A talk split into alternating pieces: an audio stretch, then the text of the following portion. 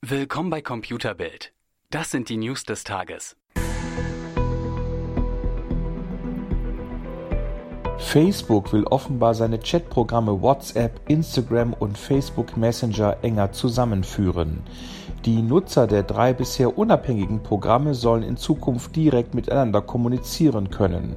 Dies berichtet die New York Times, die nach eigenen Angaben von vier Mitarbeitern des Konzerns darüber informiert wurde.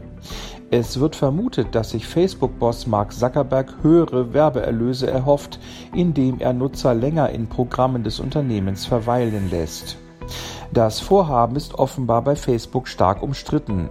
Mehrere Mitarbeiter sollen das Unternehmen im Streit um den Umgang mit den Messengern bereits verlassen haben. Bislang hatte Facebook stets beteuert, die Messenger autark zu halten und so für eine größtmögliche Datensicherheit zu sorgen. Die Versteigerung der neuen Mobilfunkfrequenzen für 5G geht in die heiße Phase. Die Bundesnetzagentur will noch im März mit der Auktion beginnen. Es gilt als sicher, dass sich die Deutsche Telekom als Marktführer um die neuen Frequenzen bemühen wird. Vodafone und Telefonica Deutschland haben ihre Bewerbung ebenfalls bestätigt. Erstmals will auch der Online-Anbieter United Internet mit seiner Tochterfirma 1 und 1 Drillisch Frequenzen ersteigern. Sollte dem Newcomer gelingen, Frequenzen zu erhalten, würden sich dann in Zukunft vier Mobilfunkprovider auf dem deutschen Markt tummeln.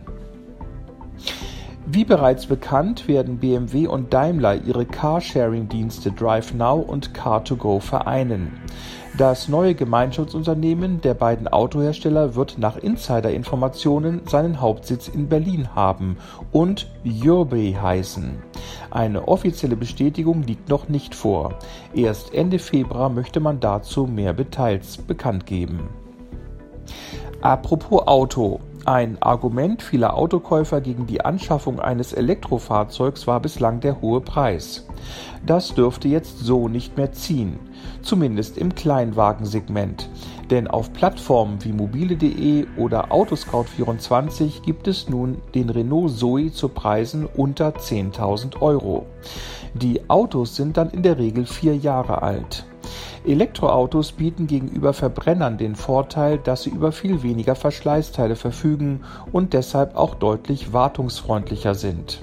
Beim Zoe muss man allerdings eine monatliche Akkumiete einberechnen. Trotzdem, mit Preisen von 9.500 bis 9.900 Euro ist die magische Schallmauer endlich durchbrochen.